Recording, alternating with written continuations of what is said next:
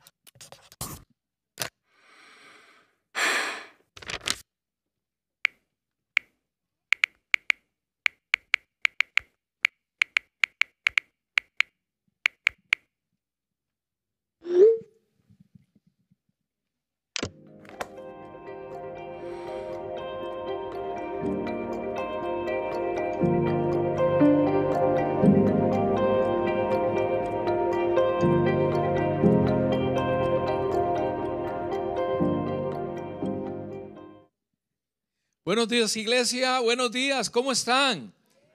Feliz Día del Padre a todos los papis que están aquí el día de hoy. Feliz Día del Padre. Y creo que en muchos países en el mundo se celebra este día como el Día del Padre. ¿Por qué no le damos también una fuerte bienvenida y un fuerte aplauso a todos los que nos están mirando a través de esa transmisión? Vamos fuerte. Feliz Día del Padre para todos ustedes también.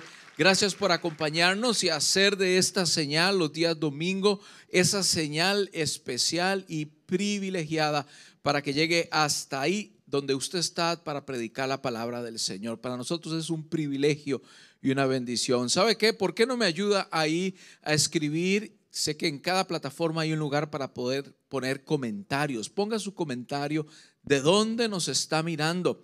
Ponga si usted quiere saludar a su papá, si usted quiere saludar a ese ser querido que tal vez es como un padre para ti, ponlo ahí en los comentarios. Nos encantaría saber de dónde nos escribes, de dónde nos miras. Y si hay otras personas al lado tuyo, también pon el nombre de cada uno de ellos. Nos encantaría poderles saludar. Hoy estamos muy contentos porque podemos seguir hablando del Espíritu Santo de Dios cuatro aquí y ninguno por acá. Estamos muy alegres porque podemos seguir hablando del Espíritu Santo de Dios con libertad. Ahora sí se escucha un poquito mejor, pero todavía falta un poquito más de convicción, convicción. Pero estamos muy alegres de, de seguir hablando del Espíritu Santo porque creo que el Espíritu Santo es una de esas, eh, de esos temas de los que no mucho se habla el día de hoy. Es como esa asignatura pendiente de la iglesia para formar discípulos completos, eh, discípulos completos a la imagen y semejanza de Cristo. Y el otro día estaba eh, contando en esta iglesia, en el año, en un año calendario que tiene 52 semanas, o sea, 52 domingos. ¿Cuántas veces predicamos aquí en este altar sobre el Espíritu Santo?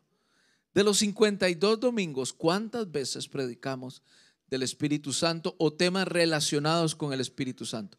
Para mi sorpresa, y me dio mucha alegría el saber que por lo menos un tercio, un tercio de mis mensajes, todos mis mensajes yo los escribo y los guardo, un tercio de mis mensajes tienen que ver o hablan del Espíritu Santo. Esto quiere decir que de 52 semanas, casi 20 semanas, usted se lleva de aquí un mensaje que hable o va relacionado con el Espíritu Santo. ¿Cuánto dan gloria a Dios por eso?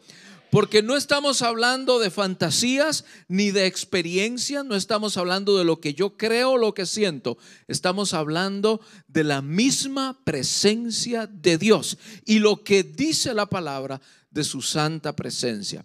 Y es que, qué bonito el saber de que cuando Jesús muere en la cruz del Calvario, Él corta el velo para que sus hijos ya no necesiten intermediarios para saber si eran perdonados o no, para saber si podían seguir adelante con su vida o no, sino que Él rompe ese, esa división, como que agarró ese mazo y rompió la pared divisoria para que ahora los hijos de Dios tengamos libre acceso hasta su misma presencia. Pero primeramente, todos aquellos que podían entrar hacia su presencia tenían que ser libres, libres de la esclavitud, libres de los pensamientos. Para poder entrar hacia su presencia necesitaba ser libre. Entonces, miren qué hermoso. Jesús viene, muere por el hombre y la mujer para hacerlos libres del pecado. ¿Cuántos saben que por la muerte de Cristo tenemos libertad del pecado? Pero ahora con esta nueva vida de libertad del pecado, ahora necesitas una brújula. Ahora necesitas un GPS. Ahora necesitas un mapa de ruta para que te enseñe a vivir esta vida de libertad. Y aquí es donde viene el Santo Espíritu de Dios, que es esa compensación, porque Jesús está en el cielo, pero nos deja su misma presencia, la compensación de que Él ya no está, pero su presencia nos deja aquí en la tierra. ¿Para qué? Como dijimos la semana pasada y la anterior, para saber tantos puntos importantes de cómo vivir, qué es el Espíritu Santo, quién es el Espíritu Santo, cómo sabemos que el Espíritu Santo está en nosotros. Hoy queremos hablar de cómo podemos ser mejores padres, queremos saber cómo podemos ser mejores madres, cómo podemos ser mejores hijos, mejores hijas. ¿Cómo podemos ser a través del Espíritu Santo, quien es nuestro norte, nuestra guía, poder caminar en cada uno de nuestros roles? A ver, ¿cuántos hijos habemos aquí el día de hoy? ¿Cuántos papás hay aquí el día de hoy? ¿Cuántas mamás hay aquí el día de hoy? ¿Cuántas hijas hay aquí el día de hoy? Bueno, cada uno de esos roles, cada cosa que usted hace en su vida, usted necesita una guía. El cristiano tiene la guía del Espíritu Santo. Y hoy vamos a ver cómo podemos sacar esa voz, hacerla que fluya, hacerla que se oiga en nuestra vida. Y cómo poder ser mejores padres, hijos, madres, hijas, trabajadores. Y por eso el día de hoy los invito nuevamente aquí a la sala de mi casa donde voy a estar invitando a unas personas muy importantes que ustedes conocen. ¿Por qué no le damos la bienvenida a nuestra pastora, la pastora Katia? Pastora. Hello, hello, Dios les bendiga, ¿cómo están?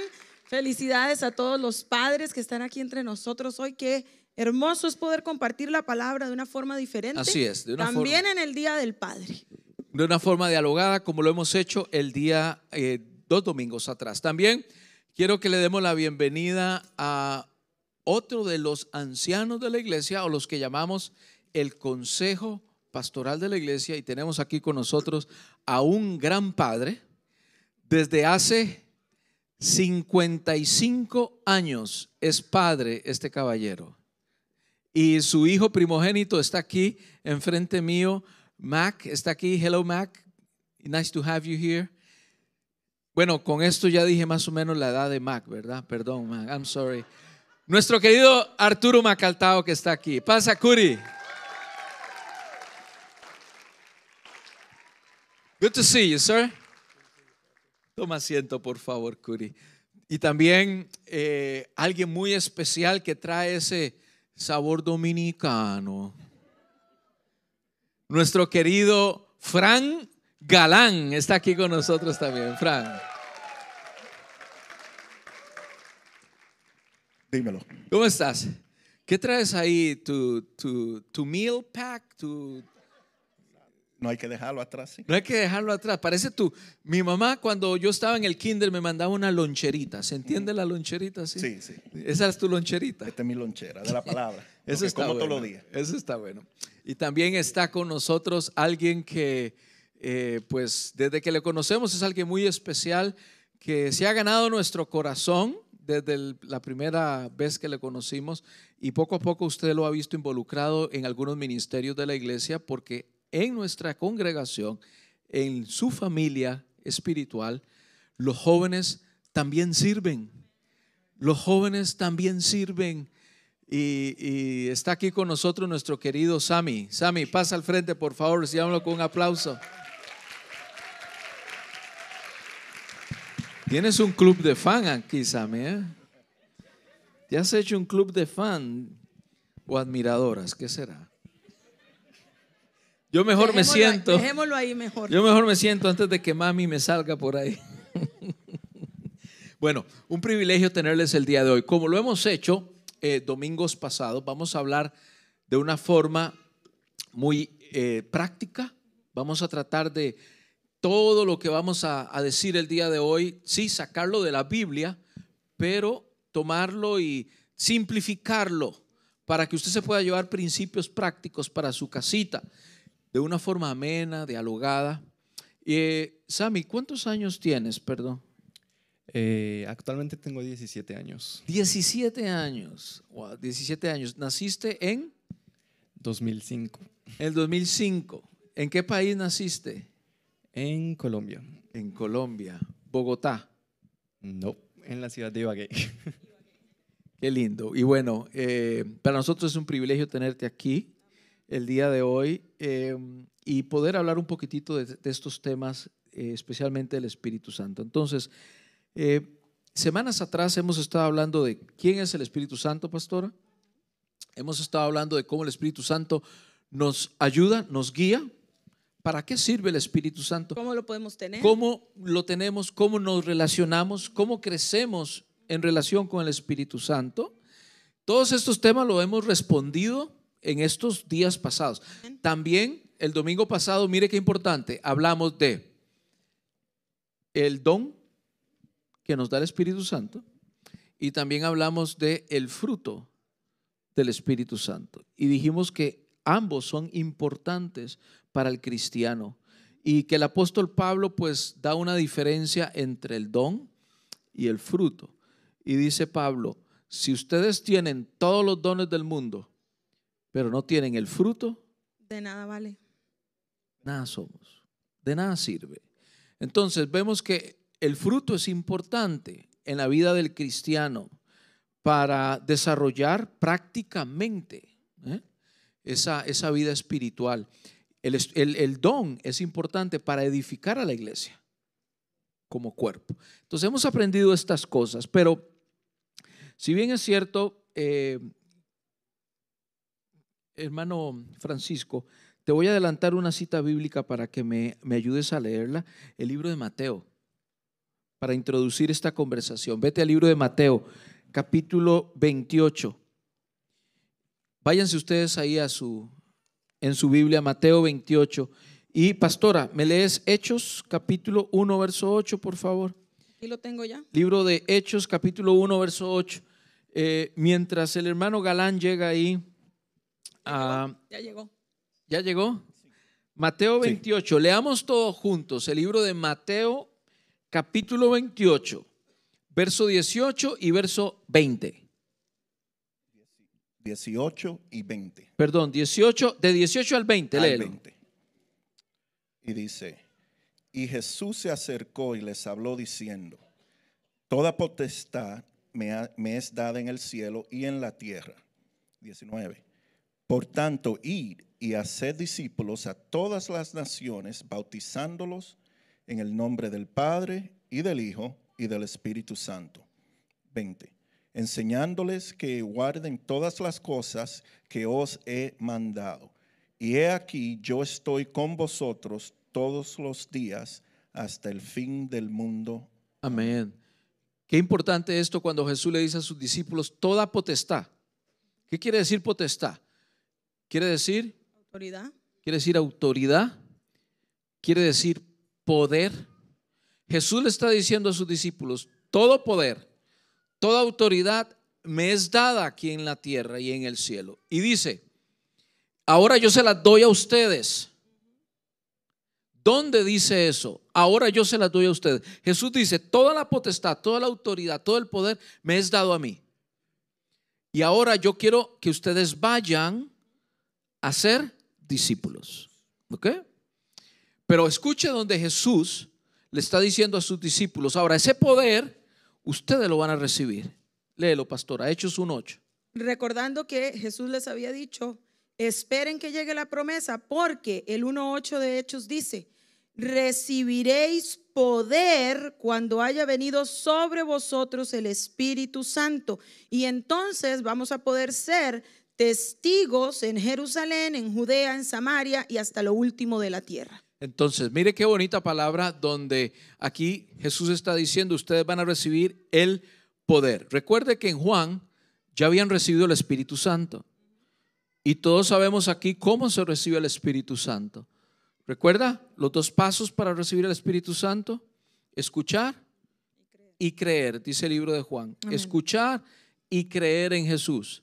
Así recibes al Espíritu Santo. Pero Jesús está hablando de una experiencia más o una impartición más que habla de recibiréis poder. Poder. Ese poder que él recibió porque toda autoridad, todo poder me es dado, ahora él lo quiere pasar a sus discípulos. Y él dice, este poder va a servir para ser discípulos y para ser testigos. Cada uno de los que estamos aquí, tenemos al Espíritu Santo para dos cosas, para ser testigos y para formar discípulos. Para ser testigos y para formar discípulos. Estas son las dos razones por las cuales usted tiene y yo tengo al Espíritu Santo. Para ser discípulos y formar testigos. ¿Me pueden repetir estas palabras? Para ser discípulos y formar, Testigos. para ser Discípulos. y formar. Testigos. Muy bien. Si usted tiene el Espíritu Santo, debemos de ser testigos y debemos de formar discípulos. Y, y, pastor, ser testigo significa poder testificar de quién es Dios en nuestras vidas. Eso significa ser testigos. Y ahí, ahí quería, aquí, ahí quería bajar. ¿Qué significa ser testigo? Cada uno de nosotros debemos de ser testigos. Pero dice usted, pero yo cómo puedo ser testigo sentado en ese escritorio? Porque de lunes a viernes estamos sentados en un escritorio. Bueno, en una silla del escritorio. ¿no? Sí, por favor. ¿Cómo puedo ser testigo? Ya nuestro querido Curi ya no está sentado ahí en una silla de escritorio.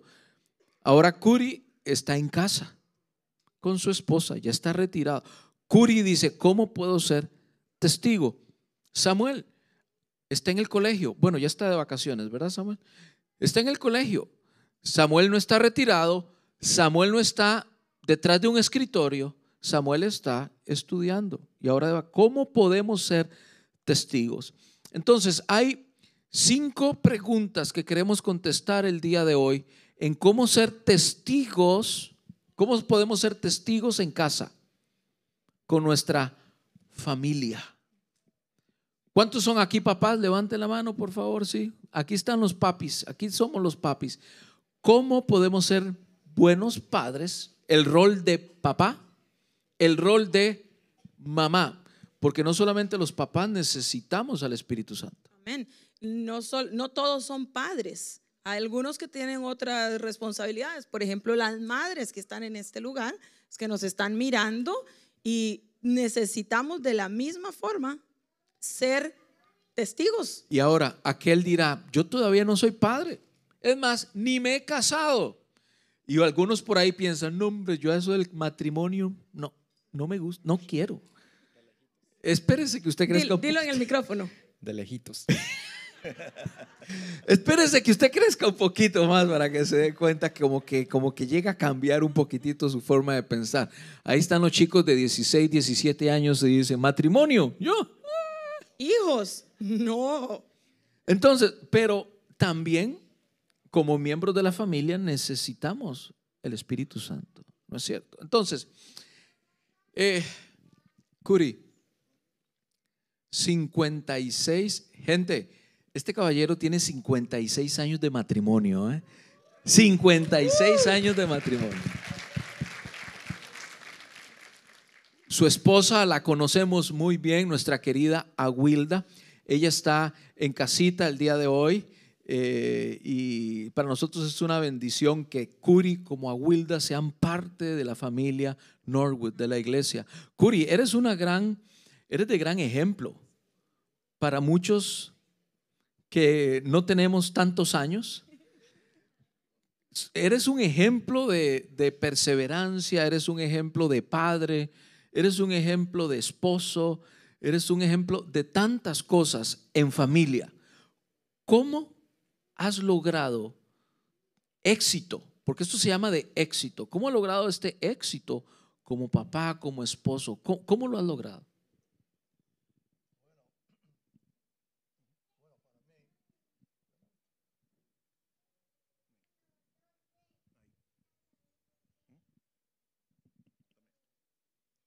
Ya casi viene.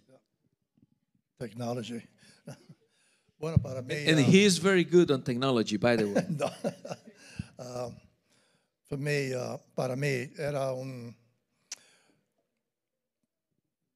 mucho trabajo, I'll put it that way.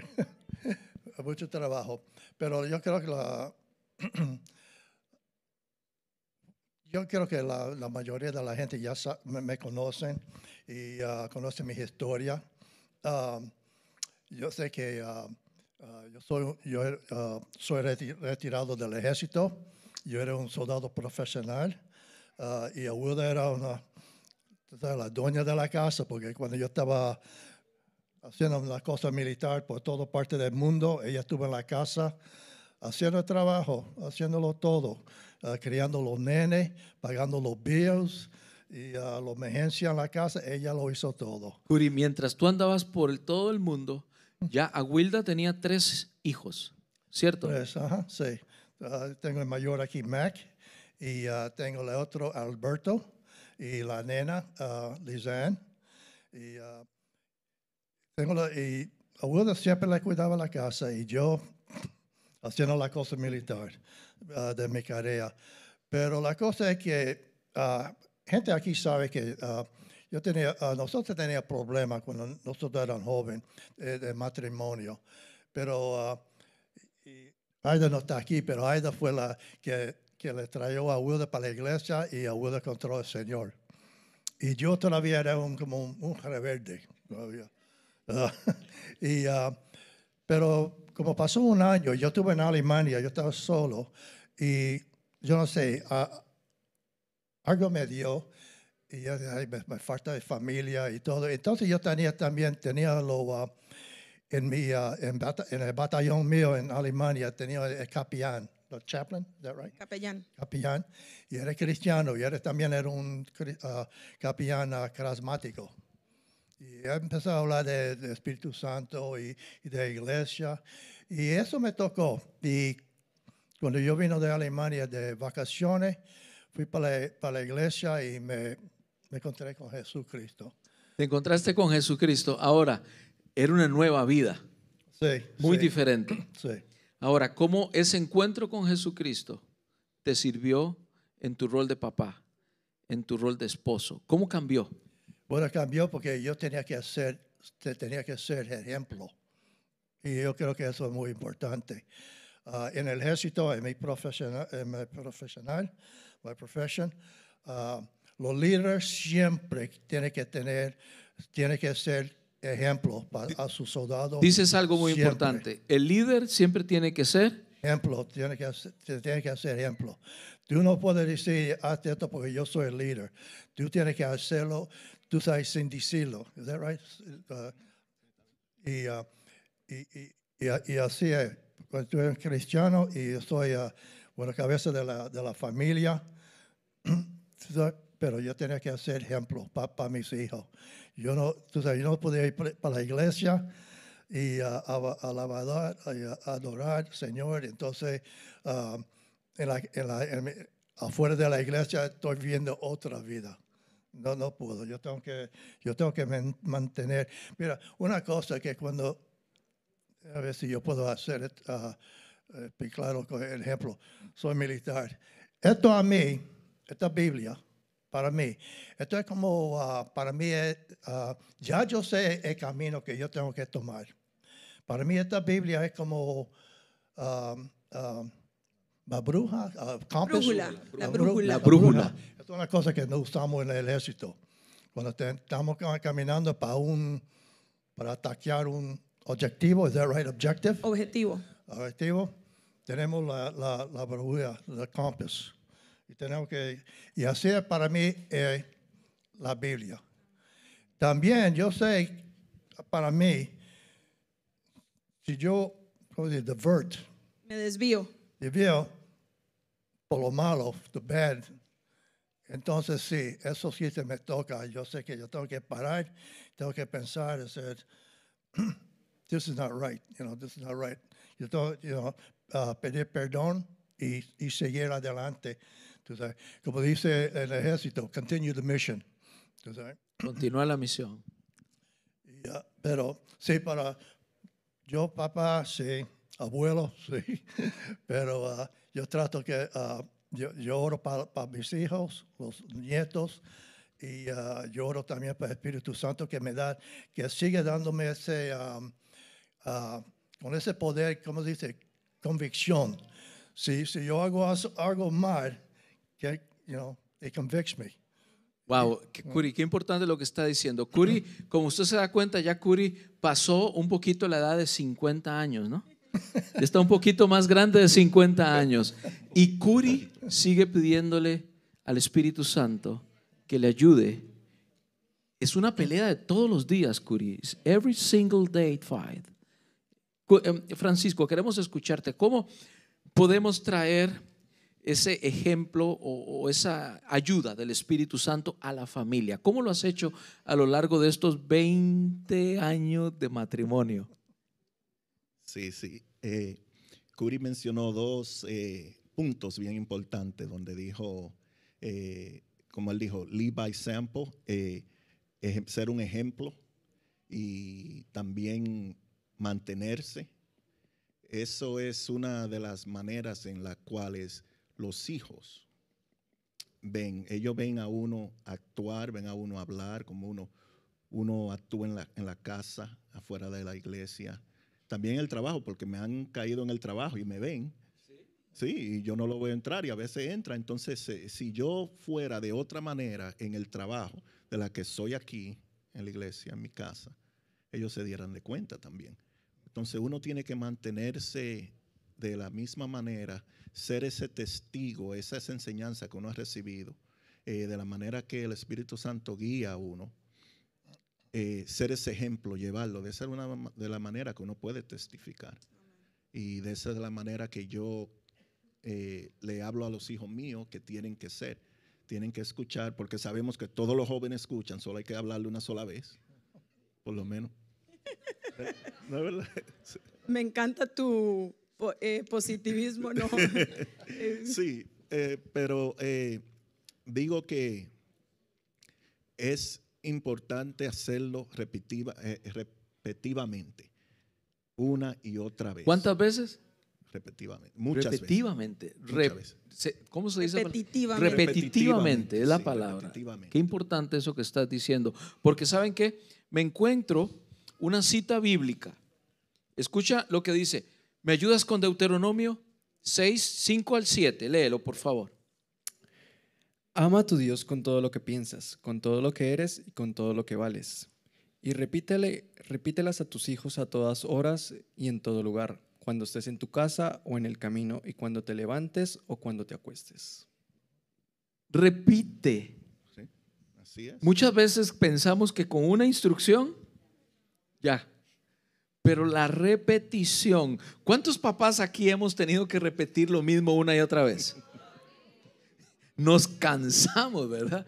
Pero se trata de, de que es que hay que repetirlo. Es que la palabra del Señor no se equivoca, como bien nos estaba diciendo ahora Curi. Esta es la brújula, es la guía que nos enseña. Y como nos acaba de leer Sami, si nosotros queremos que eso sea efectivo en la vida de cada uno de los roles que desempeñamos, tenemos que seguir la brújula, porque ¿de qué nos sirve ser cristianos, haber recibido a Jesús en nuestro corazón, haber creído, saber que tengo al Espíritu Santo, si cuando me habla no le escucho? Si cuando me habla no le obedezco. Si tengo la guía en mis manos y no le presto atención, entonces no podemos ser testigos. Así es. Ayer, escuche, escuche esto, iglesia, me quedé sorprendido. Ayer estaba leyendo un, ah, estoy suscrito a una revista eh, de información psicológica, formación psicológica, y los psicólogos dicen, para que un músico sea bueno, Sami, eres músico, para que un músico sea bueno, tiene que tener mínimo de sus, eh, desde que empieza hasta los 20 años, tiene que tener 6 mil horas de práctica. Para que un músico sea bueno, necesita tener 6 mil horas de práctica.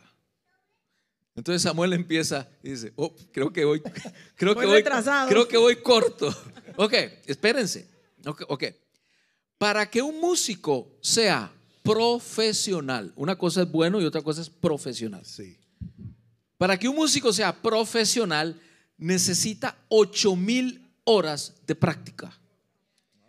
Estamos hablando de que agarrar la canción y practicar la misma canción una y otra y otra. ¿Qué se llama eso? Repetición. Ok, músico bueno, músico profesional. Ahora, para que seas un músico de orquesta sinfónica, que eso ya es otro nivel. Top of the line. ¿Ok? No puedes ser un músico de orquesta a menos de que cumplas 10 mil horas de práctica. ¿Sabes por qué eso, hermanos? Porque los psicólogos y los psiquiatras han llegado a comprobar que la repetición ayuda para que tu cerebro se condicione y se acondicione para que entienda que esto es el camino a seguir. Esta es la posición de la mano, esta es la posición del dedo y que lo pueda desarrollar de forma casi natural. Con 10 mil horas de práctica. Antes de los 20 años. 10 mil horas de práctica.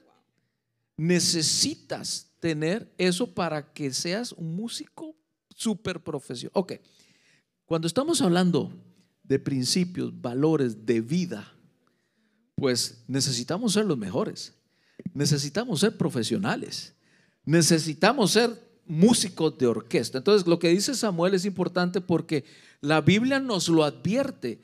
Debemos de repetir, repetir. Francisco, me llama la atención, y gente aquí, me llama la atención que en muchos hogares nuestros hijos lo que escuchan es repetidamente, es que eres un torpe es que eres un cabezadura, es que eres un flojo, es que eres, y esto por decir palabras que se pueden decir en público, ¿no? Pero es que lo, y de ahí para abajo, no las digamos, no las digamos, pero es que eso es lo que muchos de nuestros jóvenes están escuchando el día de hoy. Entonces, si escuchan eso repetitivamente, ¿qué es lo que va a provocar, provocar esto? Cuando tengan 30, 40, 50 años, ya se acondicionó su cerebro de que sí soy un torpe, soy un bueno para nada. Entonces veamos que en familia, como padres, la repetición, el vivir como líder ejemplar y la repetición es vital. ¿Qué te parece, pastora? Y que sea repetición de lo sano, de lo correcto, de lo bueno, de lo que encontramos en la palabra.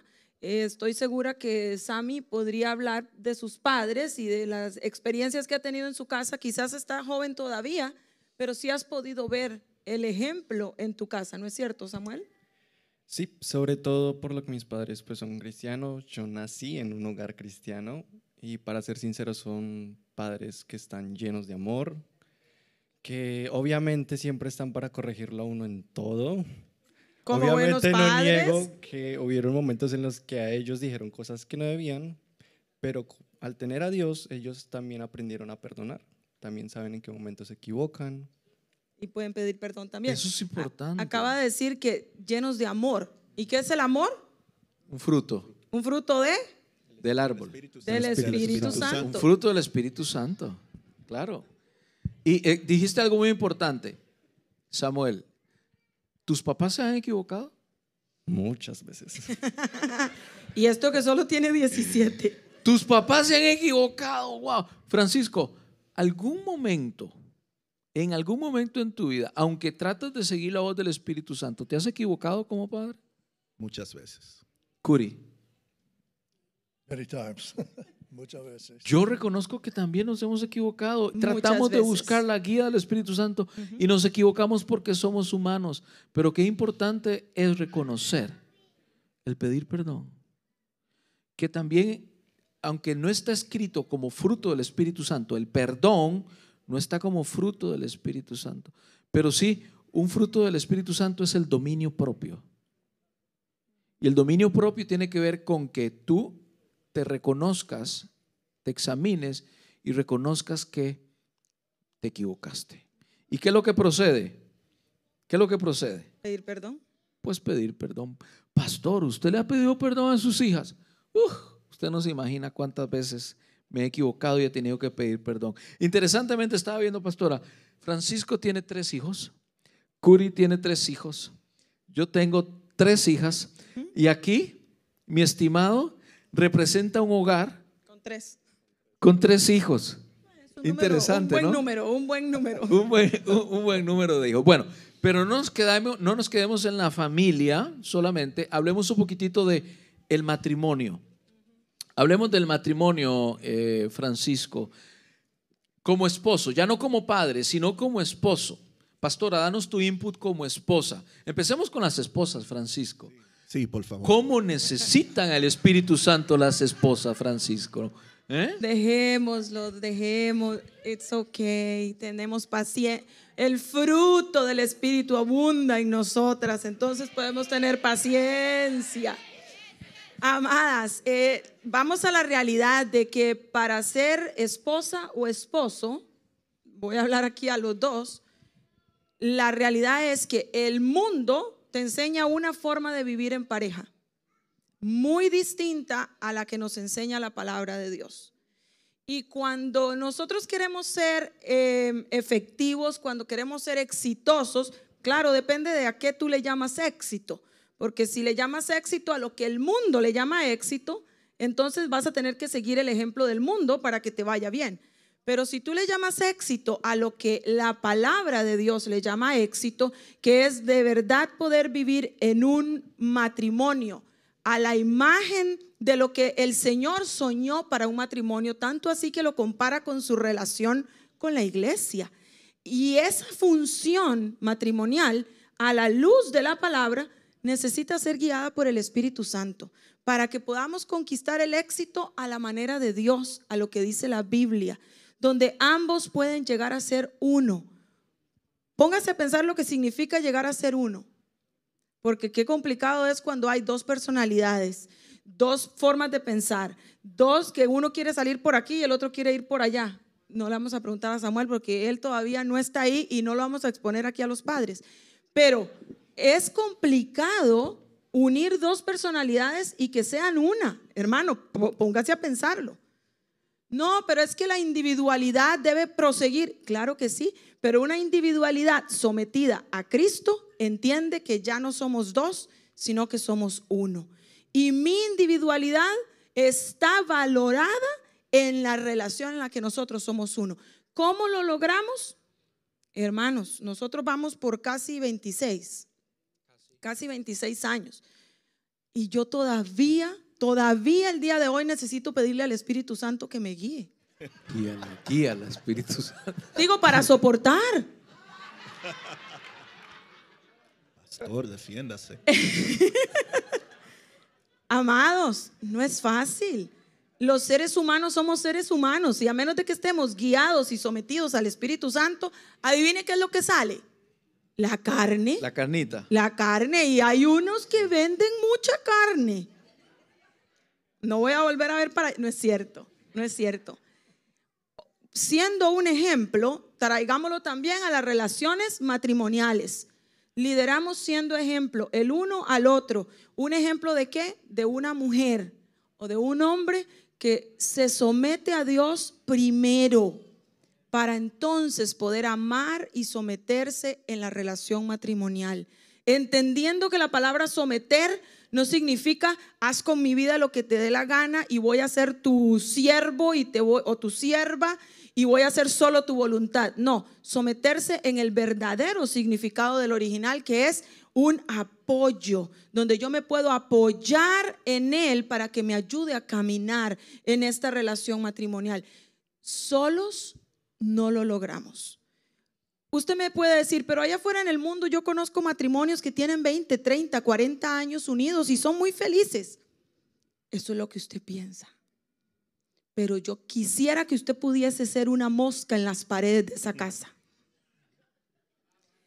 De manera que usted pueda oír y ver lo que realmente sucede en el centro de una familia, de un matrimonio donde Dios no es el centro, donde hay infidelidades, donde hay abusos, donde hay amargura, donde hay tristeza, pero por fuera pongo la mejor cara porque tengo que guardar una apariencia y no quiero que nadie sepa que mi matrimonio es una desgracia.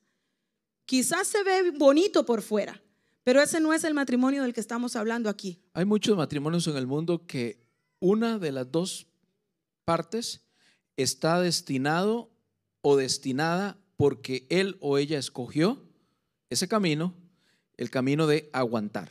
De soportar todo, Todo y lo aguanto. quedarse callado Todo o lo callada. aguanto, todo lo aguanto y todo y lo perder aguanto. hasta su identidad. Exacto.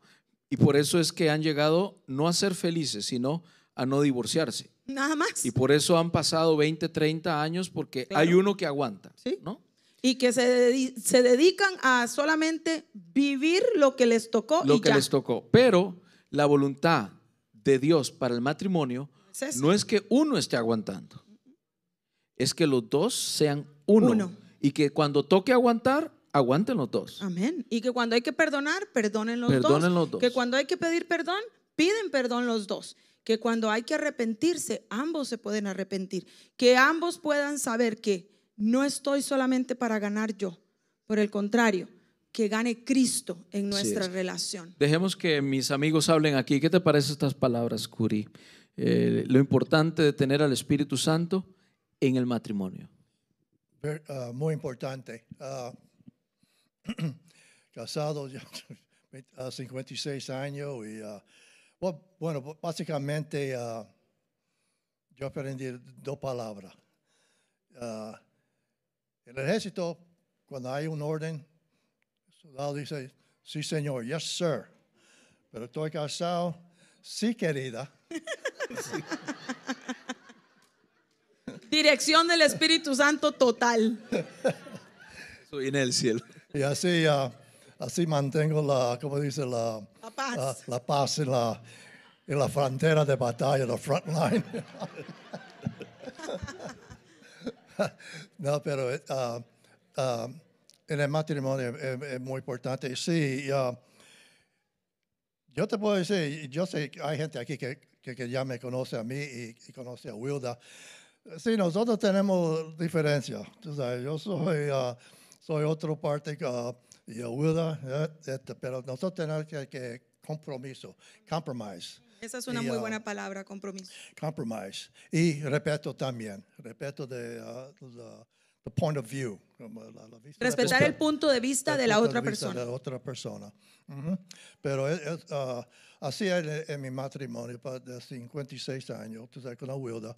Bueno, la verdad es que nosotros eran más tiempo que eso, porque um, tenemos, ah, nosotros somos novios de escuela superior, high school. Empezamos en ah, 1962, 1962. Santo Dios.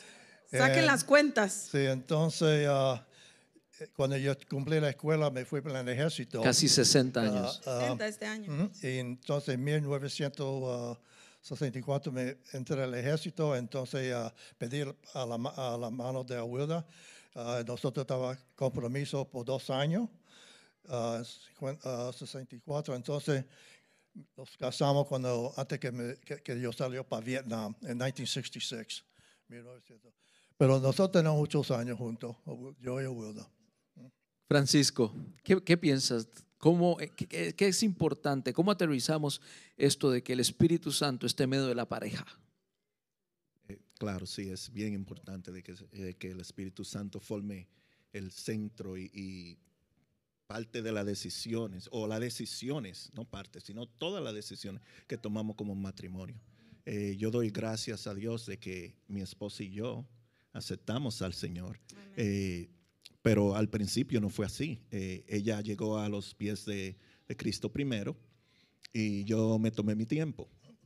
Eh, había mucho programa que ver y mucho y no quería que me interrumpieran. Y es la verdad, Wow. en ese tiempo. Eh, después, eh, ya, yo había notado el cambio en ella y el cambio fue, y yo lo notaba. Llegué yo a los pies del Señor eh, ¿Cuánto, y cuánto tiempo después? eh, meses, ah, un año. Sí, cuatro, cuatro meses después, sí, sí.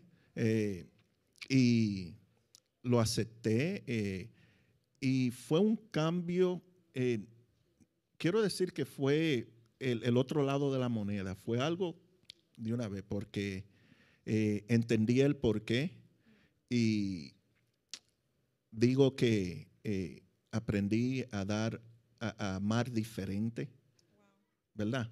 Eh, a comprender de otra manera, a, a- decir yes, ma'am, ¿verdad? Sí, no es cierto. Y, y también eh, es algo de, de, la, de la cual, como dijo la pastora, hacer uno, a, a saber que tenemos el mismo propósito, eh, que es poner a, a Dios primero en todo. Y cuando eso ya cliqueó, cuando eso ya dio, eh, como que no- nos lanzamos hacia hacer todo a través de, de la guianza del Espíritu Santo. Y quiero decir, no quiero decir que 100% todo salió bien, pero ma- mayor parte de, de- de lo que no... Y aunque salió mal, estaban Eh, de eh, acuerdo. También. Habían estado de acuerdo en la decisión, entonces Y pues es- no había quien señalar. Exactamente. Porque aunque no salga bien, estar de acuerdo es la, la clave. Éramos uno en todo lo que hacíamos. Eso es importante. Entonces, el matrimonio con el Espíritu Santo logramos ser uno, uno solo. Logramos seguir viviendo bajo eh, ejemplo de liderazgo, compromiso. El Espíritu Santo trae esa revelación de compromiso en la pareja. Creo que se han tocado palabras importantes aquí. Curi también habló de respeto. El Espíritu Santo trae esa revelación de respeto en la pareja. Es muy importante. Y eh, quiero seguir, pastor. Me gustaría que aprovechando este ¿Sí? tema podamos hablar para los que todavía no están casados aquí, y que ajá. quizás tienen ya una pareja o son jovencitos que, dices a mí no, que todavía no tienen una relación formal, pero la van a tener en algún momento. ¿Cómo se ve ahí el Espíritu Santo? Amados, si yo, eh, si yo le pudiera dar un consejo como el que les hemos dado a nuestras hijas, a cualquier joven o a cualquier adulto, no importa, porque puede ser que tú tuviste algún fracaso en una relación anterior y hoy estás soltero o soltera, o estás viudo o viuda y abierto al amor. Cualquiera sea tu edad, la realidad es que La guianza del Espíritu Santo en tu vida como soltero o soltera va a traer los resultados que tú anhelas para el resto de tu vida, que yo creo que es el ser feliz y el sentirte pleno y poder servirle al Señor unido a esa persona. Si ese es tu objetivo, que debería serlo para todos los que están solteros o solteras, el consejo que yo te puedo dar hoy es, busca siempre a una persona que ame a Dios más que a ti. Que no te diga que te amo, que te bajo las estrellas y la luna y el sol. Dígale, deje el sol y la luna y las estrellas donde van. Yo lo que necesito es que usted ame a Cristo y que su vida sea un testimonio de que estás lleno del Espíritu Santo o llena del Espíritu Santo. ¿Cómo se ve? En los frutos, si te pide que hagas algo que no está en los frutos del Espíritu, pásale la tijera. Eso no funciona. ¿Para qué te vas a hacer ilusiones pensando que lo vas a cambiar o la vas a cambiar? No te engañes. Nosotros no cambiamos a la gente, solo la cambia Cristo. Y el Espíritu Santo trabajando en la persona. Pero si la persona no quiere a Cristo y no quiere que el Espíritu trabaje en ellos, ¿usted cree que va a querer que usted trabaje en ellos? Pastora, No nos engañemos. dejemos un poquito de material para nosotros que estamos aquí también para poder hablar. Eh, a la pregunta, queridos, la pregunta. La pregunta es, Curi, si alguno de tus tres hijos, digamos Mac, que está aquí, no estuviese casado aún, y viene y te pregunta, y, o tienen una conversación, la pregunta es, ¿qué consejo le darías a Mac para poder encontrar a esa mujer idónea? Tú, como papá, como líder ejemplar, ¿qué consejo le darías a Mac si no estuviese casado todavía para poder encontrar esa mujer que tanto busca? Para ti también, Francisco, si, eh, bueno, todavía tus hijos no se han casado, pero, por ejemplo, el mayor, llamémosle el mayor, Alan. Uh, por ahí debe estar Alan diciendo, no, pastor, no, lo conozco. Yo no, yo no. Lo conozco. What? What, pastor? Él todavía sigue pensando en sus Knicks y en sus Yankees, ¿verdad? Ok, bueno. Sí, todavía. ¿Qué consejo le vas a dar a tu hijo para que encuentre esa mujer o que se fije en esa mujer? ¿Qué, punto, qué, qué, qué, em, qué tips le darías a Alan? Mientras ustedes piensan, yo le voy a decir, yo le voy a decir porque a mí ya me tocó. A mí ya me tocó. Y gracias a Dios solamente una vez.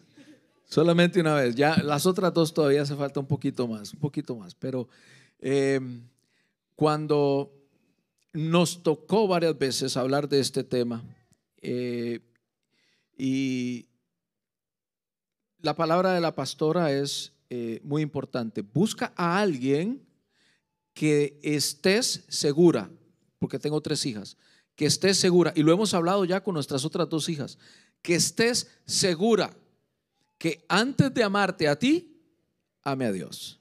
Más que a ti. Porque si ama a Dios más que a ti, tú vas a estar bien. No importa que no sea profesional, no importa que no tenga dinero, no importa lo que sea, pero si te ama, a, si ama a Dios más que a ti, tú vas a estar bien. Y cuando mi yerno, mi querido Ellison, se sentó con nosotros, se sentó con nosotros y nos dijo ahí, eh, quiero casarme con su hija.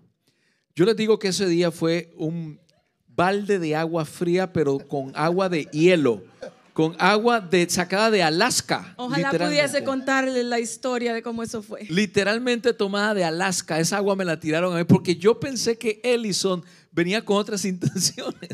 Él creyó que le venía a decir que iba a terminar la relación con nuestra Eh, hija. Ellison siempre fue muy, Ellison fue siempre muy eh, Correcto. muy correcto y, y muy tradicional y le doy gracias por eso. Pero Sí, incluso él- con sus padres, Sí. ambos estuvo en nuestra él- casa él- hablando con él nosotros. pidió la mano de, de nuestra hija y como todo fue tan formal, pues yo pensé, pues ahora formalmente viene a terminar con la relación.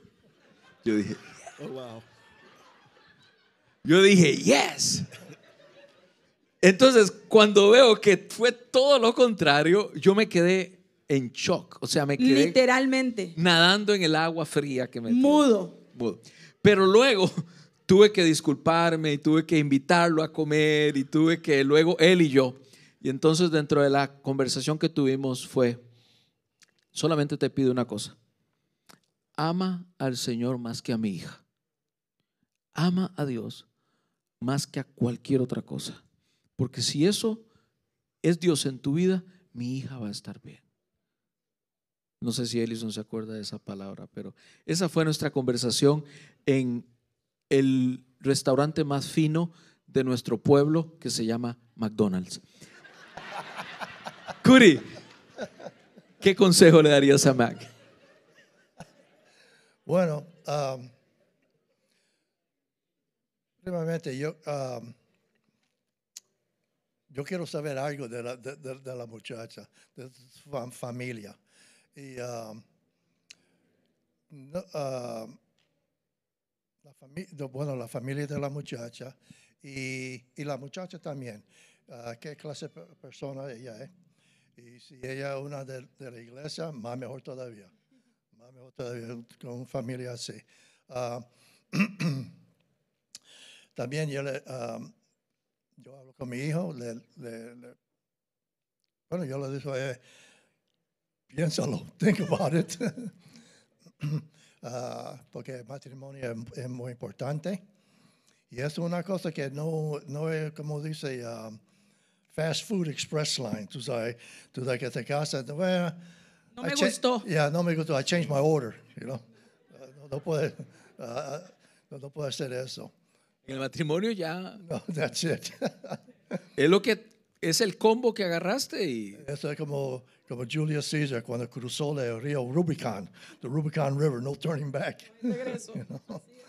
Uh, pero, um, no, pero sí, uh, yo, yo, yo, yo hablo con mi hijo, yo le, le pregunto, ¿y la familia? Y bueno, y la, la, la nena también, ¿qué, ¿de dónde viene? ¿De qué clase de familia? Yo sé, para mí eso es importante. Yo sé que hay gente que, uh, bueno, la- pero la cosa más importante es la, vida espiritual. Entonces, si hay una, um, una, una familia que, que van para la iglesia, que creen en el Señor, Ah, y, yo sé que hoy día en, en este mundo, en Estados Unidos, ah, mucho matrimonio depende ah, qué clase de iglesia de la, la familia. Por ejemplo, una familia puede ser, ah, ser, ah, pentecostal y quizás el hijo se quiere casar con, un, ah, con una, una- una muchacha que la familia es de baptista o o, presbyterian o Alguna otra denominación. tú, tú sabes, y, y hay un con- conflicto, con, conflict. Pero para mí, la familia y la familia espiritual, porque Dios importante. es importante sí que, que, ah, que es, es- es sigue a una muchacha, entonces una joven en la iglesia, en, en la iglesia. Y, um, ay, yo estoy pensando.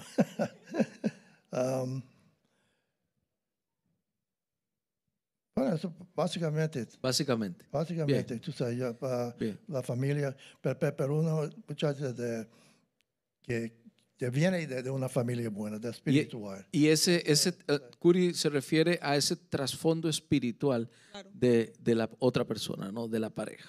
Bien, el trasfondo espiritual, Sí. la familia espiritual. Francisco, ¿qué consejo le darás a Alan?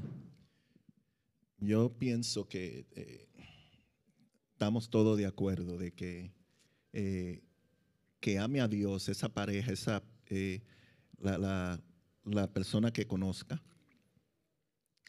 primero que, que a él mismo, sí, así como mismo lo, lo mencionó la pastora. Eh, yo creo que años atrás hubiera dicho otra cosa, que cocinara bueno. Será. Por ejemplo, importante. Eso se aprende, hermano, Sí, se eso se aprende. Pero con todo lo aprendido y, y, y como vamos, eh, sí, el primordial sería que ame a Dios primero que todo en eso. Y, y yo creo que eso solamente lo cubre. Prácticamente todo. todo, ¿no? Eh, eh, Sammy, ¿Te parece que se puede lograr buscar a, a alguien que ame a Dios en tu punto de vista? Porque tú estás ahí listo para entrar a esa etapa de tu vida. Eh, sí, creo que sí. ¿Sí crees que sí? Ahora yo te pregunto, ¿podrás encontrar eso eh, si te vas a visitar los clubs de Facebook? ¿Encontrarás ahí a la mujer que ama a Dios? Su sonrisa lo dice todo. ¿Verdad que está difícil? Un poquito. Poquito. Amados, para avanzar, porque ya el tiempo se nos fue. No vaya a buscar donde no se le perdió nada. Claro. Si usted va a buscar al lugar equivocado, va a encontrar lo equivocado. No me diga yo lo convierto. Porque eso no sucede. Eso no sucede. Bueno, eh, Samuel, quiero terminar contigo. Eh, la pregunta es, ¿qué consejo le das a los jóvenes? Tú, tú eres un joven de familia cristiana, una familia de buen ejemplo, de buen testimonio. Y yo creo que es muy importante el escuchar qué haces para escoger tus amigos, tus amistades. Quiero terminar contigo porque quisiera que le hables a los jóvenes que tienen tu edad o tal vez eh, antes o menos que tu edad y están debatiéndose en, ay, me siento como que quisiera entrar en ese círculo, pero me piden hacer esto, eh, esa, eh, ese deseo de, de ser parte de, de ese grupo, pero que tal vez me están pidiendo que haga cosas o hacen cosas que tal vez van en contra de lo que mi papá y mamá me están enseñando en casa. Entonces, sé que la pregunta tiene mucho contenido, pero tú, ¿qué haces para escoger tus amistades? ¿Cómo, ¿Qué te guías? ¿Qué haces? Eh, voy a ser sincero. En realidad, o sea, yo puedo decir, tengo tres amigos. Eh, sinceramente, no todos siguen a Cristo, pero no son personas que ustedes van a encontrar en la calle fumando, tomando, dando mal ejemplo. Pero sí les recomendaría que cuando vayan a buscar amigos o personas, busquen personas que los impulsen a ser mejores, no que les resten. ¿Me hago entender? ¿Se entiende? Claro. Exacto. Eh, por otra parte, para entrar, yo sinceramente de pequeño me daba pena decir que era cristiano, para ser sincero. Pero ya con el tiempo más crecí y entendí que las personas que se acercan a mí tienen que amar- armarme tal y como soy, aceptarme tal y como soy. Y asimismo yo tengo que ser quien soy con los demás. No tengo por qué darme pena. Canta oír a Sammy hablar. Importante. Eh, Samuel, danos dos ejemplos o tres ejemplos, no sé. Dijiste que buscas a un amigo que te impulse. Mejor. Bien, eso, eso, eso se entiende. Pero, ¿cómo se traduce eso que dijiste, alguien que me reste? Dime prácticamente qué es una persona en la cual no te acercarías a él o a ella porque sientes que te reste. ¿Qué es eso? Mm, por ejemplo, en la escuela, yo tengo un mejor amigo de Colombia. Con él en la pandemia nos la pasamos juntos trabajando en equipo. Y no sé ni cómo, pero él y yo resultamos siempre sacando los primeros puestos. Así, trabajar en equipo. Y unas personas que resten son como esas personas que no van a la clase, siempre están riéndose, sacan malas calificaciones. Eso no nos conviene. Muy bien. Malos Muy ejemplos. bien, me encanta, me encantan tus consejos. Es tan sencillo como abrir los ojos y ver la realidad. El Espíritu Santo es el que te puede decir cuáles son esos comportamientos, esas, eh, esas cosas que ves en las otras personas que te van a restar o te van a agregar. Amados, estamos en el mundo. Eh, el Señor no nos mandó a que nos sacara, de- nos pudiéramos salir del mundo. Él le dijo al Padre, Padre, yo no te pido que los saques del mundo, solo que los guardes del mundo. Por eso nadie le está diciendo a usted aquí que sus amistades deben ser solamente dentro de la iglesia. Sammy lo acaba de decir muy bien. En tu trabajo, en tus relaciones eh, interpersonales, tus amistades, vas a tener gente que no conoce al Señor. Eso no significa que tú te vas a adaptar a ellos. Es lo que acaba de decir Samuel. Yo voy a ser quien yo soy con mis convicciones. Y si ellos de verdad quieren tener una amistad conmigo, me van a tener que aceptar así. Muy importante. Excelente. Eh, Samuel, ¿terminarías leyendo nuevamente Deuteronomios? Iglesia, terminemos con estos dos textos bíblicos. Deuteronomio, Samuel va a leer Deuteronomios capítulo 6, 5 y 7. Y yo quiero, antes de que Samuel lea, yo quiero dejar esta lectura en su corazón. Efesios capítulo 6, verso 4.